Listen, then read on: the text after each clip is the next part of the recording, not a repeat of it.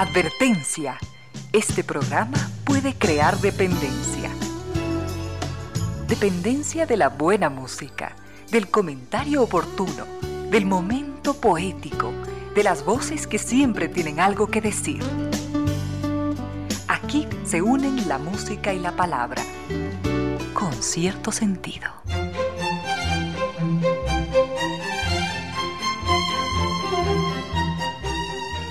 Tres de la tarde y un minuto, bienvenidas, bienvenidos, gracias por sintonizar Radio Suceso 101.7, gracias por compartir estas horas de música, comentarios y entrevistas. Y ojalá, ojalá al final de la jornada, como siempre, podamos imaginar con estos favores que la fantasía nos hace, podamos imaginar que hemos rendido un real, justo y merecido, merecidísimo homenaje a la inteligencia, a la sensibilidad, a la autoestima, a la confianza, a la alegría de vivir y siempre, siempre a las ganas de luchar de todos, donde quiera que nos encontremos, a las ganas de luchar por una vida más digna en lo individual y en lo colectivo. Y en esa tarea de cada tarde, de cada jornada, de manera generosa, inteligente, leal, nos acompañan ustedes con sus correos, contactos y mensajes en estas direcciones de las siguientes redes sociales.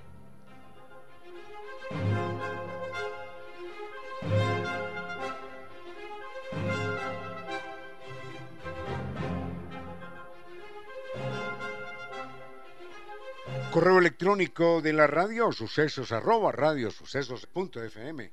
Eh, Twitter arroba radio sucesos En Instagram arroba radio sucesos y en Facebook radio sucesos Ecuador. En YouTube pueden visitar el canal Radio Sucesos 101.7 y en WhatsApp el número 0999 44013. Recuerden que las redes sociales de Concierto Sentido son estas concierto sentido ecuador arroba gmail.com. En Facebook nos siguen como concierto sentido Mi cuenta en Twitter, arroba Ramiro Díaz. En Instagram, arroba Ramiro Díaz Velázquez. Tenemos mucho para compartir y al frente en controles, el doctor Vinicio Soria, dispuesto a entregarnos la mejor música. Llegamos hasta ustedes gracias a la presencia de estas destacadas empresas e instituciones que creen que la radio, medio de nuestras humanas, inevitables limitaciones, la radio puede y debe llegar siempre con calidad y calidez.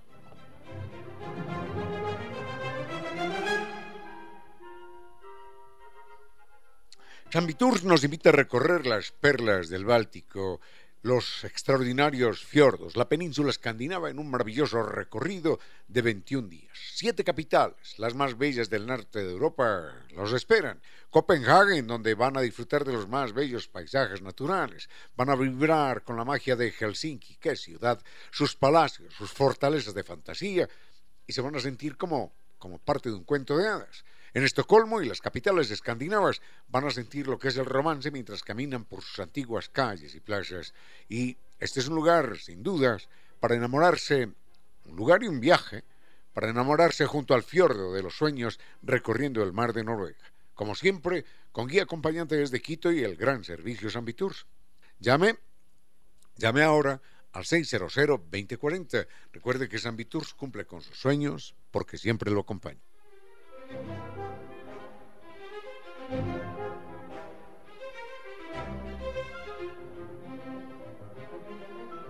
Y una pizza artesanal eh, italiana se distingue por su masa. Y el secreto, la maduración de 72 horas para tener una textura crocante y un sabor especial. Esto, esto la hace única y en Pizzería de Costa Sierra se la ofrece Massimo nuestro queridísimo amigo, maestro pizzero italiano, y garantiza una experiencia única en un ambiente acogedor, con excelente música, así que acérquese para probarla. Benvenuto, le van a decir. La pizzería Costa Sierra atiende en su nuevo horario, de martes a sábado, entre la una de la tarde y las 8 de la noche. Domingo, entre la una de la tarde y las 5 de la tarde. Nos esperan allí y están ubicados en la pradera frente a la sede de Flax.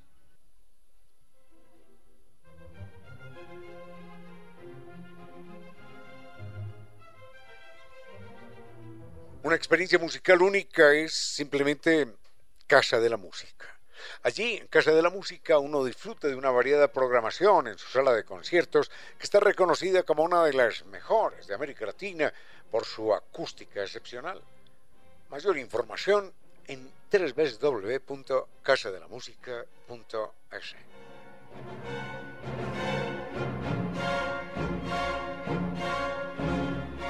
Lorena Cordero es elegancia y creatividad al vestir. Eso, creatividad al vestir, elegancia al vestir. Eso es Lorena Cordero. Y nos espera a todos en la Checoslovaquia y Eloy Alfaro.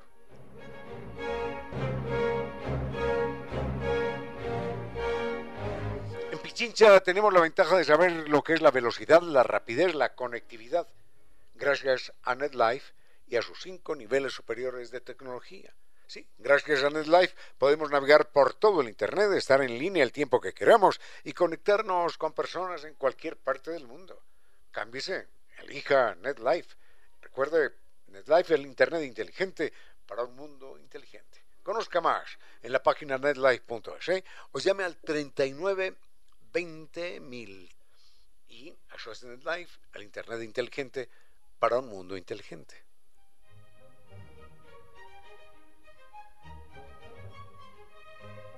Y la humedad por capilaridad ascendente que deteriora propiedades que desvaloriza, las propiedades que genera gastos que crean ambientes enfermizos, ya tiene una solución científica, técnica, con garantía de por vida y la ofrece Kibli de Nova Técnica. Recuerden el mail es ecuador.novatecnica.com, la página novatecnica.com y dos teléfonos, 098 26 88 y 098 81 85 798.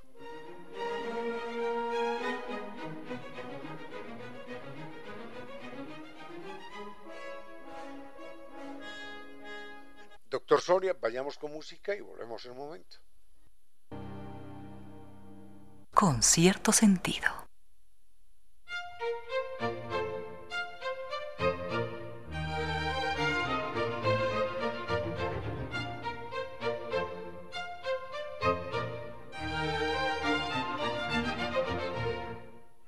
Una de las preguntas que nunca nos hacemos los humanos es eh, ¿cómo, ¿cómo, insultarían los animales si los animales pudieran insultar?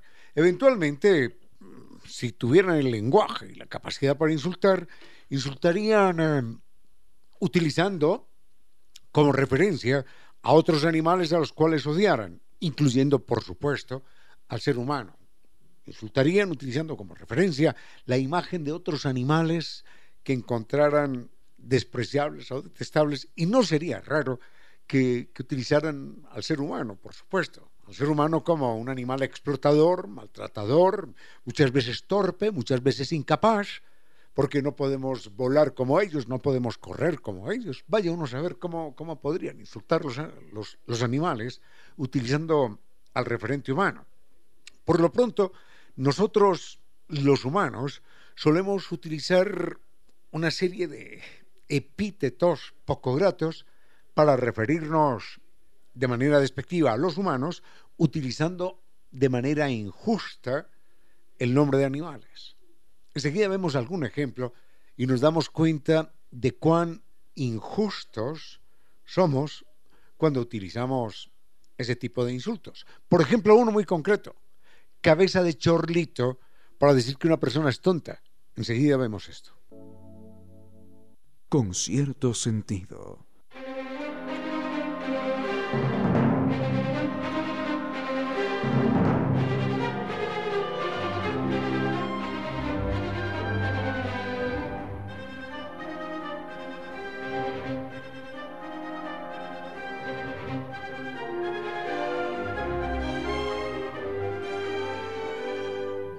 La honestidad, la ética y la constante búsqueda de la excelencia caracterizan cada uno de los tratamientos que desarrolla New Dental Care. Recuerden, New Dental Care, la gran opción en odontología. Los puede visitar, se lo recomendamos, en la calle Alemania, E455 y República. Está New Dental Care a media cuadra, a media cuadra del edificio de las cámaras.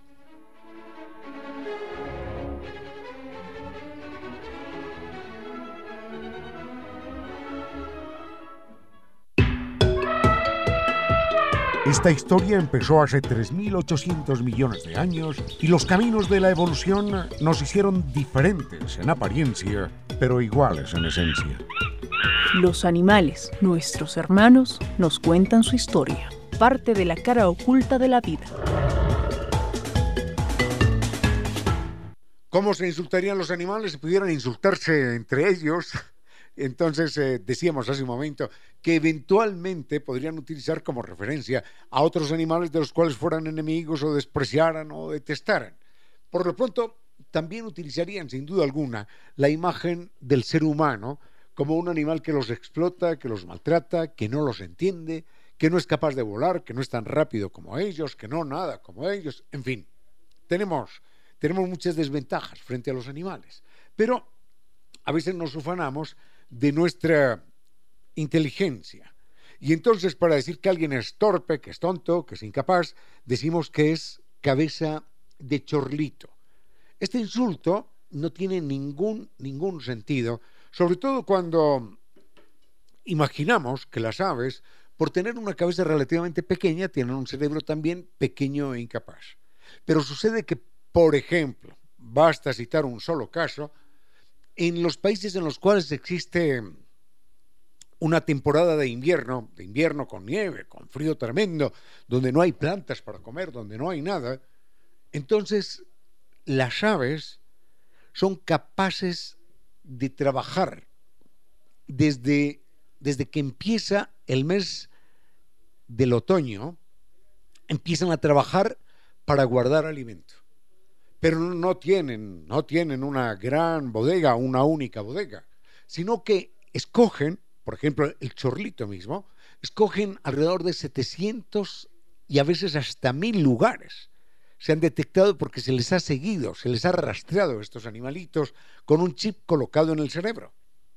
Entonces, son capaces a lo largo del otoño de encontrar semillas, escondrijos para esas semillas, para esos alimentos, y los van guardando aquí y allá, y a un kilómetro más allá, y a un kilómetro más acá, y 700 metros a un lado y 800 metros al otro, y así logran crear hasta 700 y a veces 1000 lugares para guardar el alimento que ha de mantenerlos vivos durante el invierno. Y esto sin GPS, sin ayuda, sin anotar, solamente en la memoria. ¿Saben lo que es tener uno la memoria de 700 lugares distintos? ¿Dónde dejé las llaves? ¿Dónde dejé las gafas? ¿Dónde dejé el esfero? ¿Dónde lo guardé hace tres meses? Ninguno de nosotros podría recordarlo. Pero el chorlito, con su cerebro que no es más grande que un garbanzo, es capaz de esa, de esa, de ese prodigio verdaderamente extraordinario. Por lo pronto, bueno, enseguida hago, para no alargarme más, hago una referencia más a lo que los etólogos, los que han estudiado el comportamiento de los animales, han descubierto en las aves. En un momento. Con cierto sentido.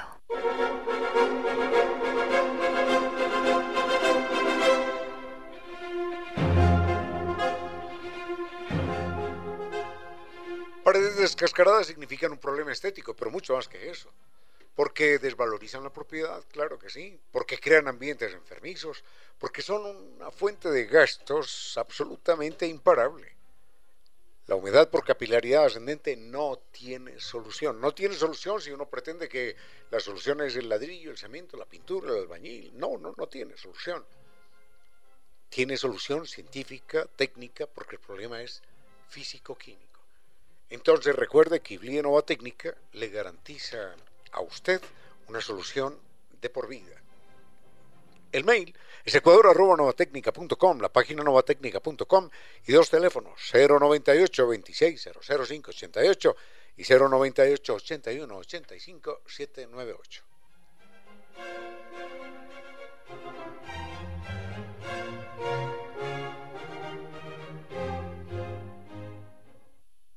Señalábamos hace un momento que cuando decimos cabeza de chorlito para decir que una persona no es inteligente, estamos acudiendo a una comparación absolutamente errática, si es que nos referimos a la inteligencia de un chorlito, que es capaz de guardar en su memoria lo que hizo hace dos, tres, cuatro meses, buscando un lugar, no un lugar, 700, 800, 1000 lugares distintos para guardar el alimento del cual se va a nutrir en el invierno en el cual no encuentra absolutamente nada.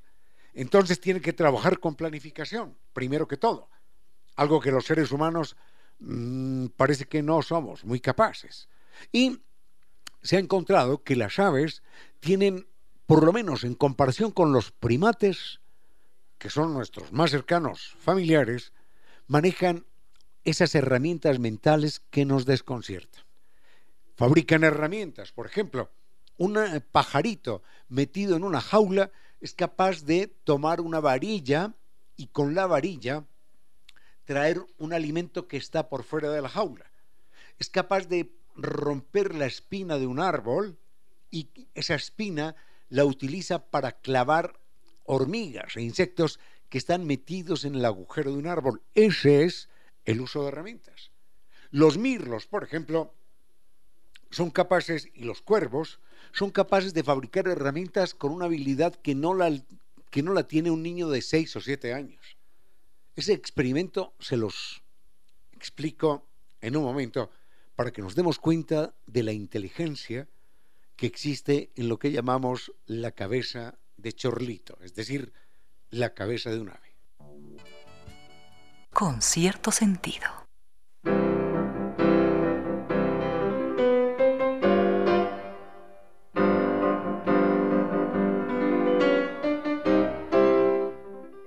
Lo que suponemos que nos ha hecho a los humanos más humanos, más capaces, ha sido el uso de, de herramientas y después de las herramientas, por supuesto, las máquinas. Pero las aves son capaces de fabricar herramientas de una manera tal, con una habilidad tal, que niños de 6 o 7 años no son capaces de lograr. Por ejemplo, a un, eh, un cuervo se le mete en una habitación en la cual hay alimento en el fondo de una botella. Y tiene tiene varios mecanismos para alcanzar el alimento que está en el fondo de la botella. A veces, si la botella tiene líquido, empieza a soltar piedrecitas adentro, objetos adentro, para incrementar el volumen y lograr que el alimento que está allí en el agua alcance el punto de flotación y se lo puedan comer. Pero algo más sorprendente todavía es que logran, logran con una varilla de alambre enroscarla. Buscan un agujero, buscan una parte de un mueble, de tal manera que puedan hacer una especie de tirabuzón. Y con ese tirabuzón lo entran, lo meten, lo meten al fondo de la botella, empiezan a darle vueltas hasta que el tirabuzón engarce el alimento y sacan el alimento. Eso no lo han logrado niños de 6 o siete años. No han tenido la habilidad, la capacidad, la inteligencia para crear una herramienta a partir de un alambre en forma de tirabuzón que logre rescatar lo que hay al fondo de una botella que no pueden voltear, está allí fija. Así que cuando hablamos de, de inteligencia de los animales tenemos que ser muy cuidadosos. No solamente elaboran herramientas, son capaces de contar, por lo menos hasta cinco, uno, dos, tres, cuatro, cinco. Son capaces de adoptar lo que se llama la adopción de perspectiva del prójimo. Aprenden del otro. Hay aprendizaje mutuo. En Inglaterra, por ejemplo, se presentó un fenómeno verdaderamente extraordinario que muestra de qué manera se transmite la cultura de un lugar a otro. La cultura entre las aves. Esto lo vemos enseguida. En los años 40 eh, o 50, bueno, mejor en los años 50, después de la guerra, la leche empezó a llegar a las casas en envases. Entonces, en envases de leche. El lechero pasaba por la mañana, recogía los envases vacíos que el ama de casa había dejado allí y los reemplazaba por, por envases llenos. Mm, ya había un acuerdo, le pago tanto a la semana, lo que fuera. Y entonces se encontró lo siguiente, que en un momento dado los envases de leche aparecían perforados y alguien había tomado parte de la leche y de la, y de la nata que estaba en el envase. Pero lo curioso era que nadie, pensaban en principio que era un borracho, un borracho por allí, un medio vagabundo, pero lo curioso era que nadie se llevaba las botellas.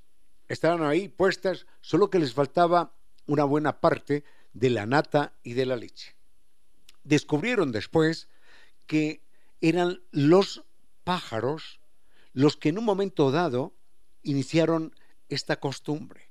Perforaban el envase, la parte de arriba que era un papel metálico, y sorbían, bebían la nata y bebían la leche. Pero lo curioso es que esto empezó en una ciudad, en Brighton, y luego pasó de allí a toda Inglaterra. Es decir, empezaron a contarse que, que, allí había alimento.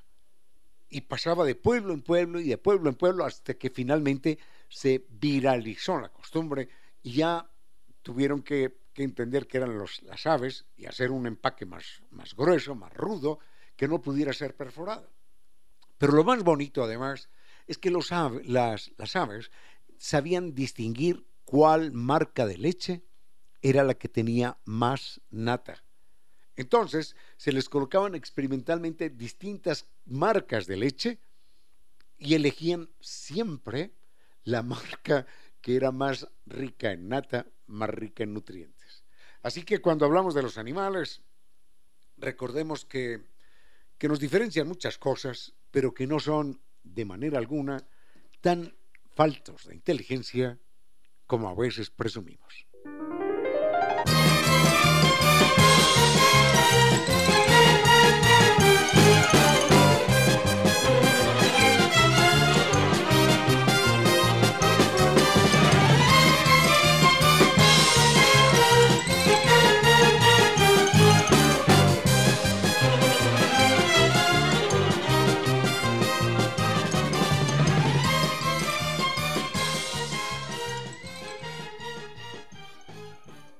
Con cierto sentido.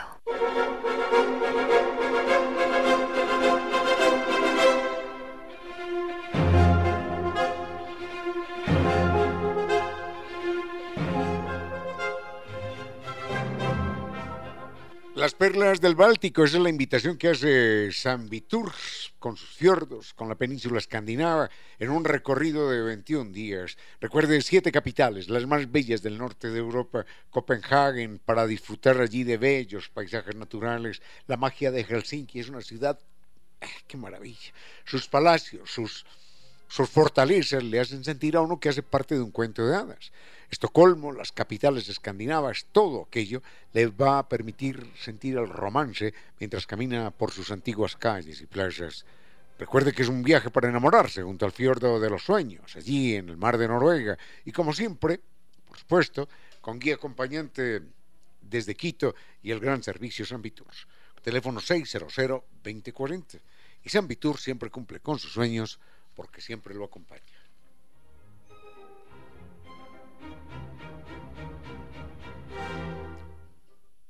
A propósito de la coronación del rey Carlos, creo que es Carlos III y su esposa Camila, como nuevos monarcas de Inglaterra, alguien pregunta por los reinados más prolongados en la historia de la humanidad. Bueno, el, más prolongado reinado, eh, del que alguna vez me enteré leyendo una nota por aquí, una nota por allá, es el de un personaje que en Egipto, que empieza a ser rey a los nueve años, y vive noventa y tantos años.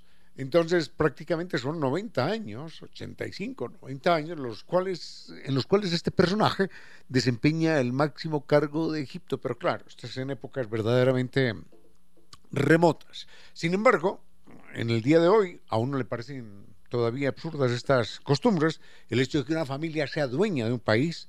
Eh, al día de hoy el, el trono que más tiempo lleva ocupado por una familia es eh, el trono japonés.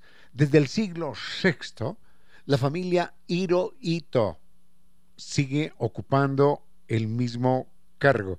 Son ciento veintitantos, ciento veintitantos descendientes de la, misma de la misma familia los cuales han ocupado el trono. Esto es lo que se conoce, bueno, de alguna manera como como nepotismo. Lo que pasa es que tratándose de monarquía es obligatorio que sean descendientes. Lo del nepotismo es un fenómeno que, aunque ha estado vigente desde siempre, por lo menos se empieza a llamar así a partir de la Edad Media. Enseguida lo vemos. Con cierto sentido.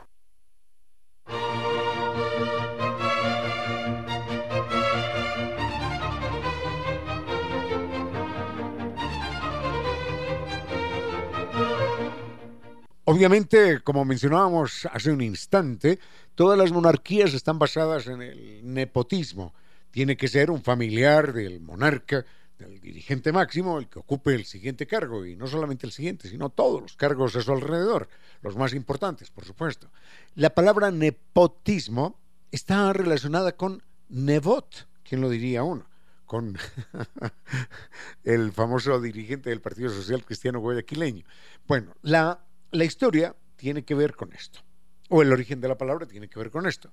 Durante la Edad Media era muy, muy, muy común, no nadie se escandalizaba por esto, que los papas tuvieran, tuvieran hijos. Tenían amantes por aquí, amantes por allá, y esas relaciones de los papas eh, surgían, y de los cardenales y demás, surgían muchísimos hijos. Entonces, los papas, los cardenales, los obispos, lo que hacían era asignar cargos importantísimos. De hecho, hay por allá papas de 16, 17 años, hay cardenales desde los 9 y los 10 años, porque claro, ser papa y ser cardenal ya les garantizaban una vida llena de comodidades. Entonces, no presentaban a, estas, a estos jovencitos, no los presentaban como hijos suyos, sino como sobrinos. Entonces, en italiano, nepote es sobrino. Y mm, decían, bueno, mi sobrino a este cargo, mi otro sobrino a este cargo y mi otro sobrino para tal puesto. Entonces la gente empezó a llamar a esta forma de distribuir los cargos públicos como nepotismo, es decir, el, el sobrinazgo, ¿no? Algo así por el estilo. Ahora, ¿de dónde viene nepot y nebot? Lo que pasa es que nebot es un un apellido de origen catalán y en catalán se dice nebot al, sobrino. De ahí viene pues la palabra nepotismo de las travesuras y de los hijos de los papas que desde muy jovencitos ocupaban cargos importantes, empezando por cardenales a los 10, 12, 13, 14 años. Bueno, hasta ahí nada más el tema y volvemos con algo más. Cuando hemos estudiado la vida de los reyes, generalmente han vivido, han vivido como reyes, y muchos, obviamente, y, muchos han, han, muerto como reyes, eh, pero algunos, algunos han tenido finales trágicos. Recuerdo, obviamente, recordamos todos, Luis XVI de Francia durante la segunda, durante la, la Revolución Francesa, su esposa María Antonieta, que terminan muriendo en la guillotina. Y otros que tuvieron un final también muy asiago, muy duro, fueron los, los zares, digamos los reyes de, de, la Rusia, los zares de la Rusia.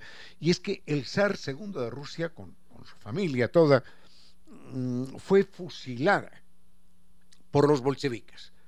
Siempre cuando he mirado estos casos, digo, no tiene sentido, no tiene sentido. No tenía sentido cortarle la cabeza al rey, no tenía sentido cortarle la cabeza a, María Antonieta, no tenía sentido ese final trágico del, del zar Nicolás II con toda su familia. Es simplemente un despropósito, una locura, una, una irracionalidad por parte de las fuerzas llamadas revolucionarias.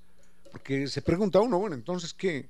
El zar mataba gente y, los reyes han matado gente. Entonces, ¿en qué se diferencia el uno del otro? Uno debería por lo menos diferenciarse y decir, no, no, no les vamos a aplicar la pena de muerte. En caso extremo, en caso extremo los vamos a encarcelar, en caso extremo.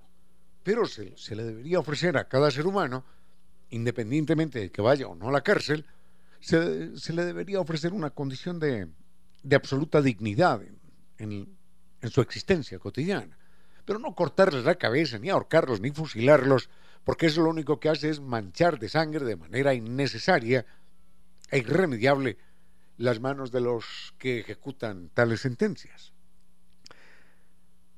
El, el reinado del zar Nicolás II no solo termina muy mal, con toda su familia fusilada por los bolcheviques, sino que empezó verdaderamente trágica. ¿De qué manera? De qué forma trágica empezó, empezó el reinado, el zar Nicolás II. Esto, esto es increíble porque se da en medio de unas circunstancias que nadie podría imaginar. ¿De qué manera la tragedia marcó el, el inicio del reinado del zar Nicolás II? Lo vemos en un momento.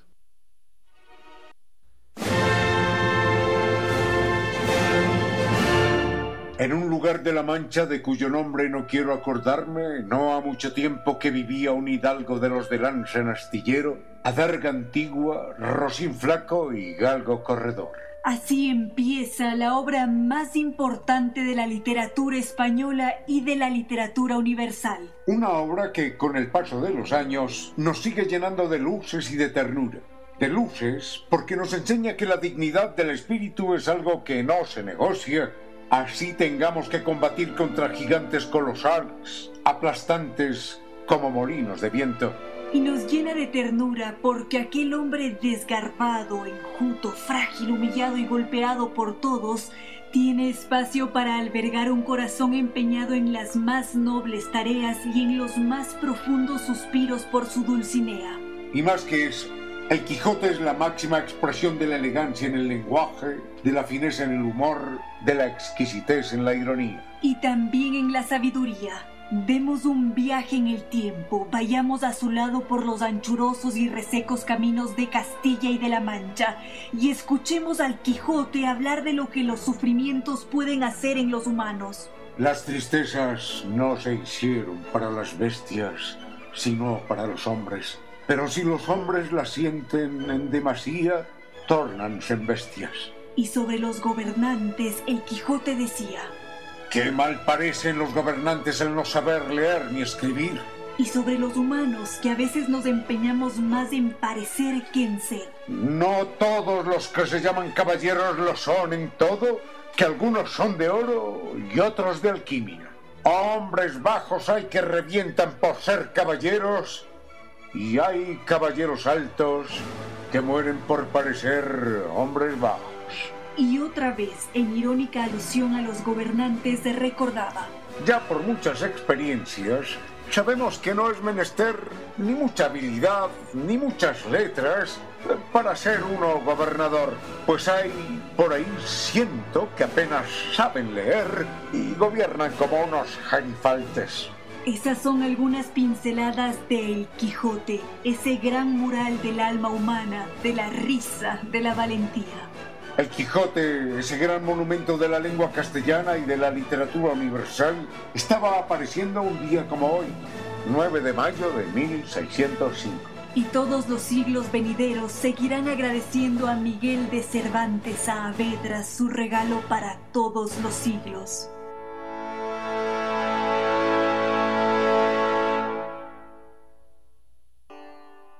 Sigue con ustedes, Ramiro Díez. Con cierto sentido.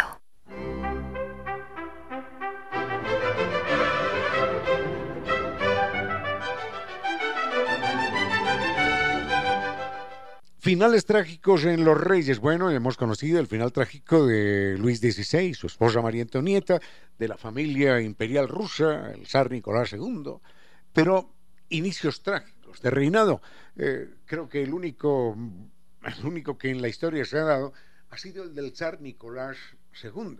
Empezó este reinado de una manera verdaderamente trágica cuando la coronación en Moscú. Sucede que el zar Nicolás II decidió a sus miles de invitados, decidió ofrecerles regalos especiales. No solamente recibían presentes, sino que dieron regalos especiales y en el famoso campo de Codinca eh, establecieron una serie de demostradores gigantescos y le pidieron a la gente que hiciera fila para recibir los obsequios. Sucede que la gente muy ordenada, gente de alta, de alta, de alta clase social, invitados directamente por el zar y su familia, empezaron a hacer la fila de una manera muy ordenada para recibir los regalos del zar, que no sé qué eran, pero eran regalos del zar todo el mundo quería un regalito del, máximo gobernante de todas las Rusias. Y en un momento dado se suelta el rumor de que no, no, no, no hay suficientes regalos para todo el mundo. Y aquella gente de tan alta clase de, tan alta estirpe social se enloqueció por obtener un regalo. Y esto generó disturbios y generó una estampida y hubo centenares, no una docena dos, hubo centenares de hombres, de mujeres y de niños que murieron aplastados en la locura por obtener un regalo de los mostradores que, que exhibían los regalos, vaya, vaya valga la repetición, que exhibían los regalos preparados por el zar para sus invitados. En fin, las locuras y la codicia y la irracionalidad no solamente se dan en los sectores más desfavorecidos, hasta, hasta, hasta la locura se manifestó inclusive en estas personas, en estas gentes a las que nada, con seguridad, nada les hacía falta.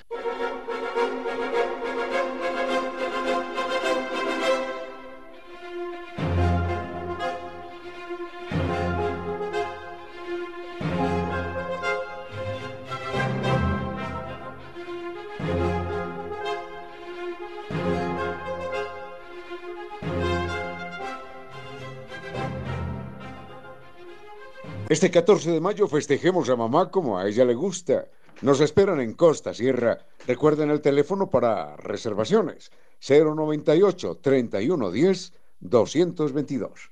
Costa Sierra, la opción perfecta, precio calidad. Costa Sierra, frente a la sede de Flaxo.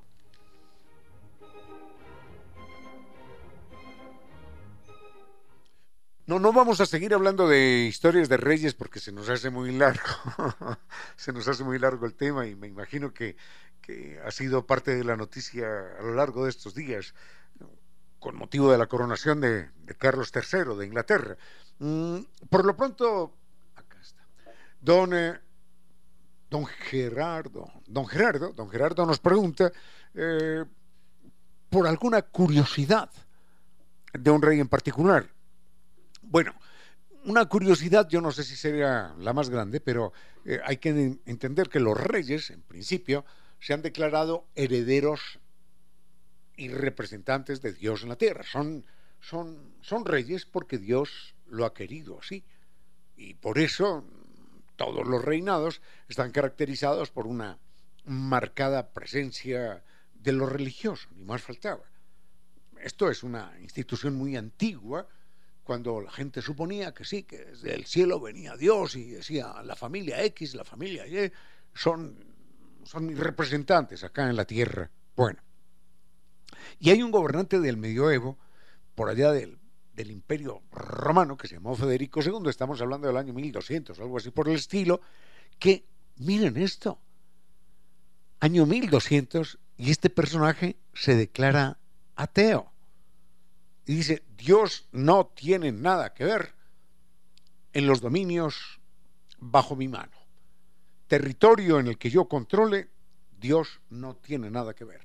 Pero sin embargo, este personaje, miren qué bonito, fue extraordinariamente generoso, fue extraordinariamente tolerante con todas, con todas, absolutamente con todas las religiones. Y en su corte, como asesores, recibió a judíos y recibió a musulmanes y recibió a toda persona que quisiera simplemente colaborar con él independientemente de su fe. Y hubo gente que se declaró atea, no existía la palabra agnóstico todavía, ¿no?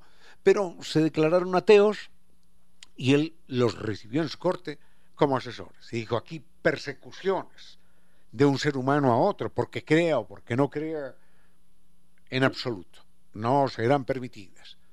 Con lo único, con lo único que soy intolerante, decía el famoso Federico II, es con la intolerancia religiosa. No se puede perseguir a ningún ser humano basados. Y en su corte hubo musulmanes, hubo judíos, hubo ateos, hubo gente llamada hereje, lo que fuere, que nunca, que nunca, que nunca recibió ningún gesto de hostilidad. Hasta ahí nada más y vayamos con otros asuntos muy distintos. Sigue con ustedes, Ramiro Díez. Con cierto sentido.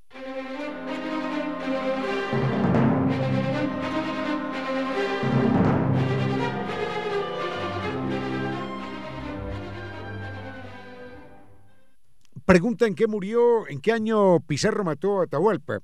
Lo mata, si la memoria no me falla, en el año de 1533. Y esto sucedió a pesar de haberle, espero no equivocarme en la fecha, y esto sucedió a pesar de, de que Atahualpa le ofreció, en un acto que sigo sin entender, le ofreció eh, dos o tres habitaciones llenas de oro y de plata, y se las entregó además. Pero en un momento dado, eh, este personaje, Pizarro, mm, decide, decide matarlo, a pesar de que ya había recibido todo el oro, y seguían mulas y llamas cargadas con oro y con plata con, con destino a, Cochabamba. Mm, decide matarlo y eso es lo que aprovecha Rumiñahui para, para no entregar la parte del tesoro, para regresarse con ella y esconderla en un lugar que sigue siendo parte de la leyenda, de la mitología, y no sabemos si fue verdad o no fue verdad. Dicen en todo caso que Rumiñahui regresó a Quito. Algunos dicen que incendió a Quito, otros dicen que no es verdad, que no es que haya incendiado a Quito, sino que hubo una erupción del Pichincha, y aquello del fuego y de las cenizas se convirtió en la leyenda de que Rumiñahui incendió a Quito. Otros dicen que inclusive mató, después de esconder a las, después de esconder el tesoro, como él sabía que las vírgenes del sol sabían dónde lo había escondido, dicen que mató a las vírgenes del sol para que ellas no cayeran en las garras de los españoles y bajo tortura confesaran dónde estaba el secreto. Algunos dicen, el, final de Rumiñahui está, está oscuro. Algunos dicen que, murió quemado, que fue, capturado y murió quemado. Otros dicen que, no, que se arrojó finalmente al volcán, al volcán Pichincha. Y he leído una historia y otra sin poder saber exactamente qué fue lo que sucedió. Cierto o no, lo importante es que Rumiñahui inventa eh, la guerrilla en nuestro medio y es todo, todo un ejemplo de dignidad.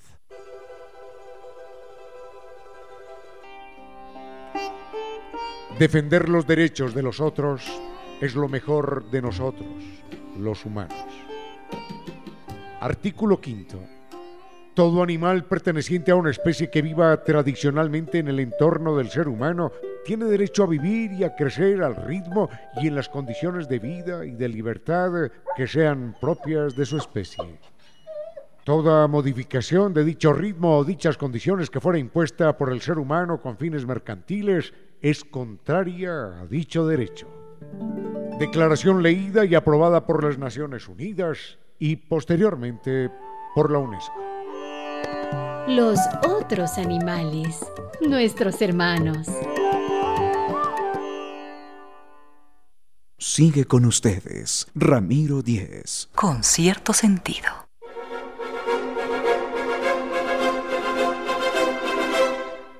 Don Libardo Uribe nos pregunta por qué en las Sagradas Escrituras no hay nunca una referencia a nuestro continente y a nuestros pueblos. Porque, bueno, porque esto fue escrito hace, hace miles de años y nuestro continente y nuestros pueblos no existían para esa parte del mundo. Eran obras escritas por seres humanos sumergidos en la más absoluta ignorancia. Un señor del Medio Oriente, hace dos mil años, no tenía, no tenía por qué saber lo que en el mundo existía. La gente que vivía en el mar Mediterráneo suponía más o menos que ese era el mundo conocido. Y esas personas sabían más del, planeta Tierra, perdón, esas personas sabían menos del planeta Tierra que lo que puede saber hoy un indígena eh, del Chimborazo, por ejemplo. El indígena del Chimborazo sabe, sabe que existe Europa porque tiene un hermano o un hijo viviendo en España o en Italia. Sabe que existe en los Estados Unidos. Eh, sabe que la Tierra es redonda. Y, y sabe eso que es mucho más de lo que sabía una persona del Mediterráneo hace 2.500 años, o de un país árabe del Medio Oriente. Así que sería pedirle a una persona de, del Medio Oriente que hablara de los países americanos en aquel entonces, sería como pedirle a, a un indígena guaorani que hable de las lunas de Júpiter o del bosón de Higgs o de cualquier cosa de estas que no están de conocimientos.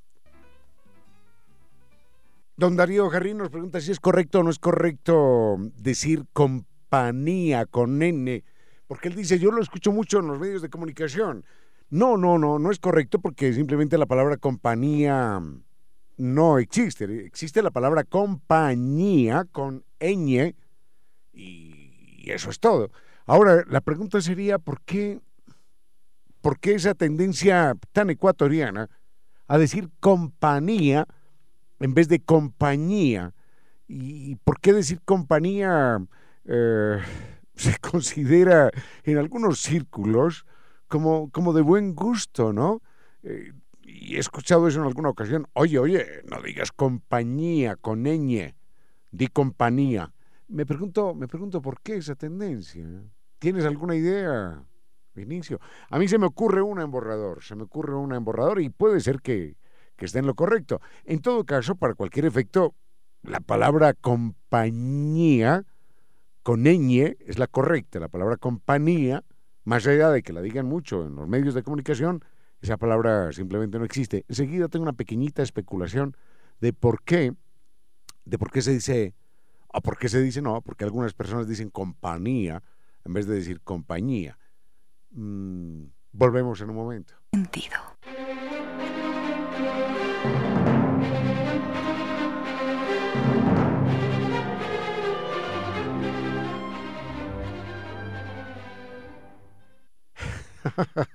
Don Darío, me estaban haciendo allí bromas en este momento, Vinicio Soria. Don Darío, don Darío Jarrín nos pregunta por qué se dice compañía. Bueno, se dice compañía porque, es, porque los errores se cometen. Lo justo, lo correcto es decir compañía con ñ. Y hace un momento nos estábamos preguntando por qué se da esa tendencia extraña. Mm, supongo, supongo, pero esto es una especulación mía, supongo que existe un eh, temor inconfesado o inconsciente a lo, a lo quichua, a lo indígena. Y como en quichua es eh, tan frecuente el fonema ñ, el sonido ñ, me imagino que algunas personas, para tomar distancia frente a lo indígena, mm, se niegan a pronunciar la palabra compañía y entonces eh, insisten en que son muy cultos ellos, de que ellos no hablan como indígenas, supongo, y entonces prefieren utilizar eh, la palabra compañía, que suena sinceramente fatal. Mm, cosa curiosa, porque la ñ no es, no es quichua, bueno, no es solo quichua, la ñ de hecho es fundamentalmente castellana. La ñ no existe en ningún otro idioma romance, en ningún otro idioma derivado del latín, solo en castellano, también en quichua. Así que cuando tengan que decir algo, pues simplemente digan compañía con ñ, que, que no por eso les va a cambiar el, ADN. No se van a hacer ni más ni menos indígenas, ni más ni menos mestizos. Simplemente van a empezarlo a pronunciar de manera correcta. Gracias a don Jarrín por esa, a don, a don Darío Jarrín por esa pregunta que nos remite.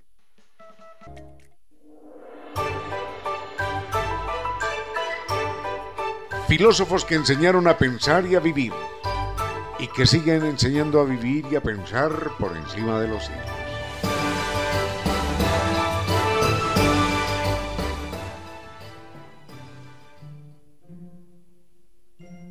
Cuando se habla de filósofos de la antigüedad, generalmente la imaginación vuela y piensa que sus ideas reposan en páginas olvidadas, páginas escondidas entre viejos libros que nadie lee y que nadie pone en práctica.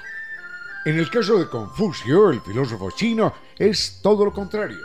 Quien haya visitado alguna vez a Taiwán y haya leído algo del filósofo, descubrirá que su pensamiento está vivo y vigoroso en lo que él siempre soñó.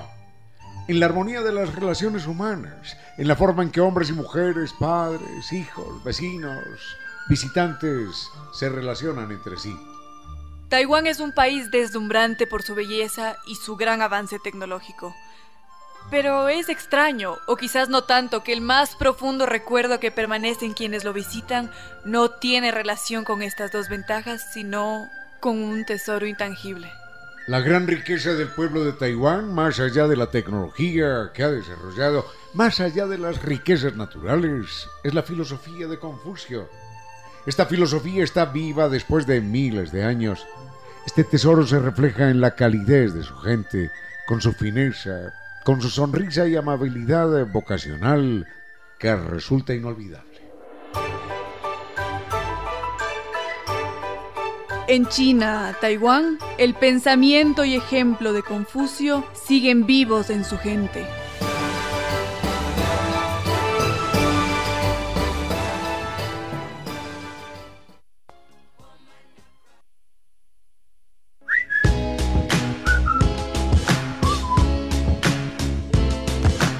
Y ahora, bienvenidos todos a un vuelo de música y palabra. Bienvenidos a este espacio con cierto sentido, con Reina Victoria Díez, para que todos disfrutemos de un vuelo de música y palabra.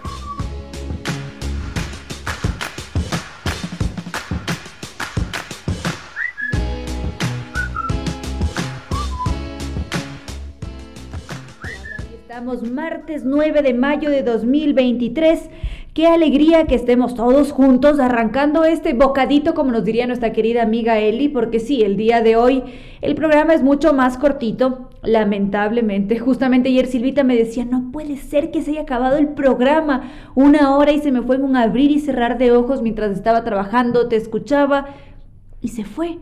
Es un vuelo, es un bocadito, como dice nuestra queridísima amiga Eli.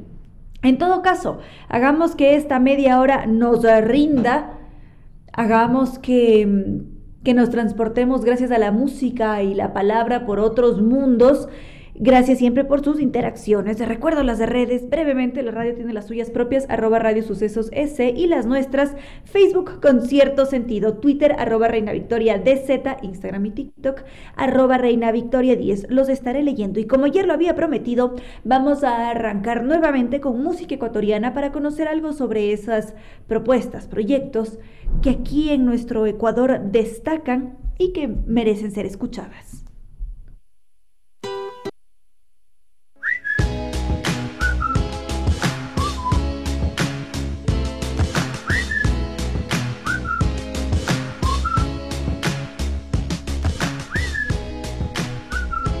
Acá estaban escribiendo él y dice, nos tenemos que enorgullecer de esta bonita música. Totalmente de acuerdo. Al igual que ayer, hoy día arrancamos el programa con Guardarraya, una banda mm, de, no sé cómo catalogarla, de rock progresivo, de fusión, rock alternativo. Es, es una mezcla que lleva sonando desde el año 2000 aproximadamente. Espero no equivocarme con esta con esta fecha, pero sí me da la sensación de que Guardarraya empieza aquí en el Ecuador en el año 2000. Y ellos justamente, cuando les preguntan cómo se definen, qué son exactamente, dicen, no, pues, sé, porque hay que etiquetarse. Puede ser un neofolclor, puede ser rock latino fusión, puede ser un pasillo progresivo. Es difícil etiquetarse muchas veces. Es más, ellos se catalogan a sí mismos como un género víscero urbano, popular, mestizo, alternativo, porque son un poco de todo. Y evidentemente, con el pasar de los años, sus formas de tocar han ido cambiando, sus sonidos son distintos y, por eso es tan difícil encasillarse, porque a veces nos dicen, pero, pero tú qué eres? ¿Eres un escritor? ¿Eres un bailarín? que eres? Siempre buscamos una etiqueta y no siempre hay cómo. Pero bueno, en todo caso, Guardarraya aparece como una de esas bandas independientes de aquí del, del país, bastante quiteña. Es, una banda que muchas veces dicen suena a Quito.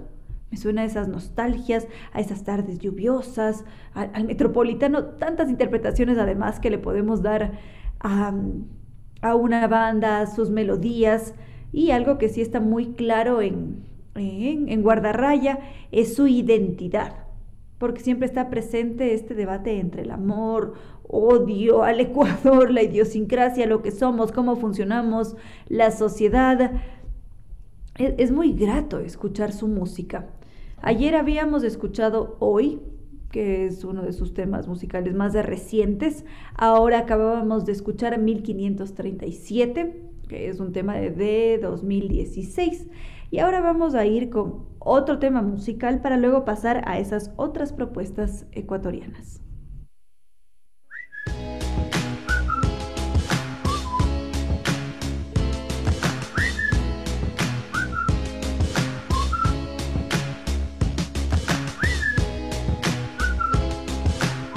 Sigamos, queridos amigos. Por acá escribe Andrés Torres y me dice, me quedé loco.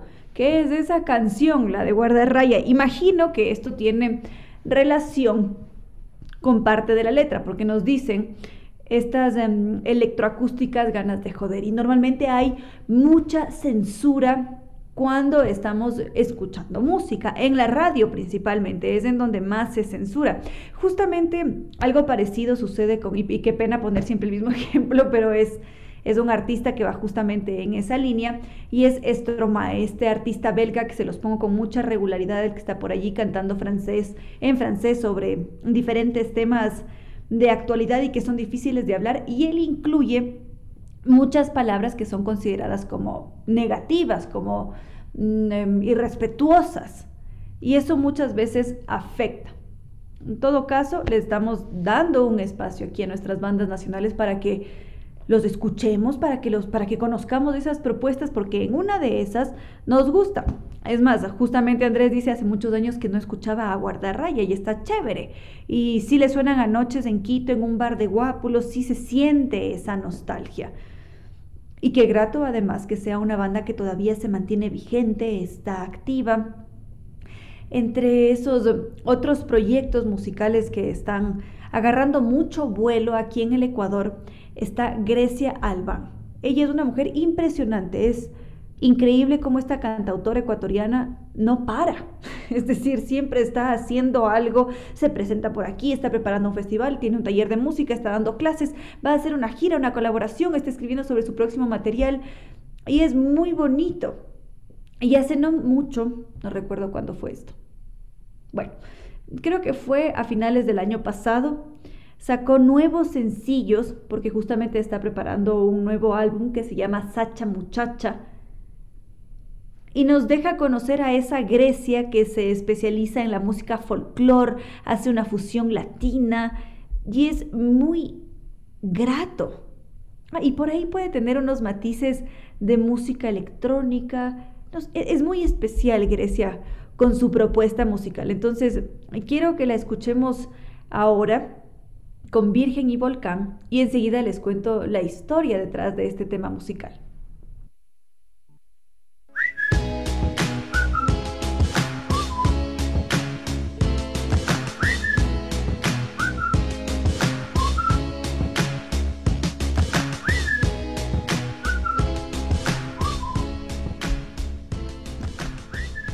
Ahora escuchábamos a Grecia Albán, que justamente este tema musical, el que acabábamos de escuchar, Virgen y Volcán, es un homenaje que ella hace a su tierra natal. Grecia es de la Tacunga y con este tema musical ella decidió dedicárselo a los páramos, a las casitas antiguas, a la churonita que la menciona en Virgen y Volcán, porque en sí es hacer un recorrido por la provincia de Cotopaxi. El video es muy bonito, deberían verlo porque porque justamente están presentes los personajes andinos, los danzantes, al mismo tiempo están los paisajes, está la religión, pero ella rompe con, la visión formal de la iglesia y la creencia y yo no sé cuántas otras cosas más, porque lo vincula con su sentir, con su tierra.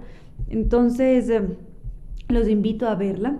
En estos meses ella tiene prometido ir entregándonos diferentes sencillos con diferentes artistas ecuatorianos, además como Alex Alvear. Hace poco sacó Huaco del Volcán. Este año, no recuerdo exactamente cuándo, pero también le vamos a dar un espacio a esta propuesta de Grecia y luego ya veremos con qué más vamos.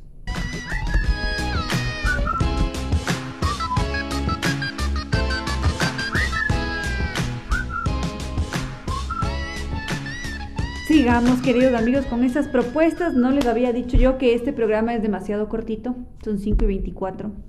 Entonces, brevemente les hago un recordatorio. El trío colonial, que es uno de nuestros grupos quiteños, va a presentarse este 21 de mayo a las 5 de la tarde en la Casa de la Música. Van a estar celebrando a Mamá. Es un concierto en homenaje a la madre, con la participación de este trío colonial que ya también tiene su larguísima trayectoria. Ya más adelante conoceremos su historia y ellos van a estar acompañados por un destacado ensamble orquestal, van a interpretar boleros, mm, canciones dedicadas a las madres, por supuesto, este domingo 21 de mayo a las 5 de la tarde y los boletos están disponibles en boletos.casadelamusica.es.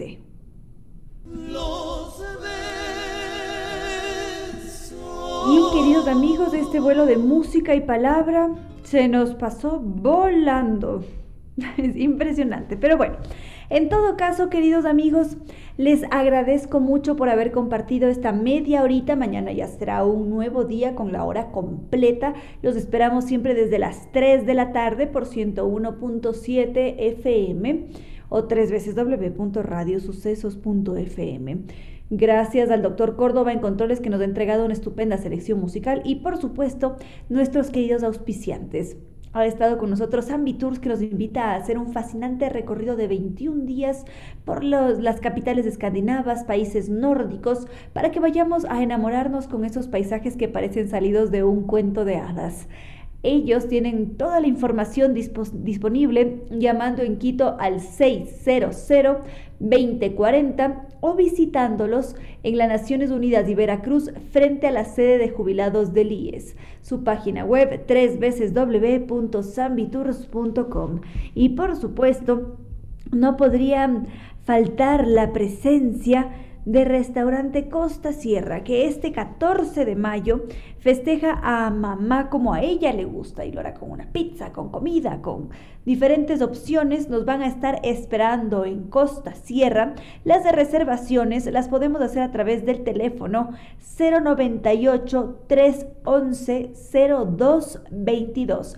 Repito el número de reservas de Restaurante Costa Sierra para celebrar a mamá. 098 311 0222. Definitivamente son la mejor opción, precio, calidad. El restaurante Costa Sierra que nos espera allí en la pradera frente a la Flaxo. También estuvo con nosotros New Dental Care, la mejor opción para nuestra sonrisa, para trabajar en el diseño de la sonrisa, porque nuestra sonrisa es magia, es poder. Podemos seguirlos en sus diferentes redes sociales, solamente los buscamos como New Dental Care o su página web tres veces www.newdentalcare.com. También estuvo con nosotros NetLife, el Internet inteligente para un mundo inteligente Innova Técnica, la solución garantizada y de por vida a cualquier problema de la humedad. Ellos son los verdaderos expertos que además trabajan con tecnología italiana de punta. Para contactarnos con ellos, su página web www.novatecnica.com. Y también, por supuesto, nos ha acompañado la Casa de la Música, que en esta ocasión nos invitan a celebrar a mamá este 21 de mayo con el trío colonial. Ellos van a estar acompañados por un ensamble orquestal y nos van a entregar boleros, temas dedicados a las madres, este 21 de mayo a las 5 de la tarde en la Casa de la Música. Los boletos están disponibles en boleterías.casadelamusica.es. Ahora sí, queridos amigos, no me queda más que decirles que no fue más por hoy, que los quiero mucho y que será hasta, hasta mañana, hasta este próximo miércoles que volvamos a volar.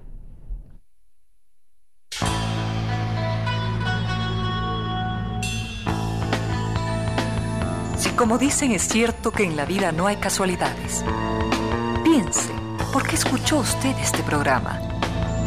Tal vez escuchó aquello que necesitaba o tuvo la sospecha de esa luz dentro de su propio ser.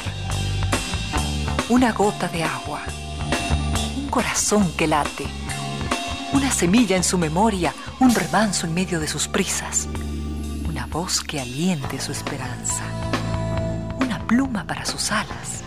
Algo de eso hemos querido ser. Aquí, en concierto sentido con Ramiro Díez. Y Reina Victoria Díez.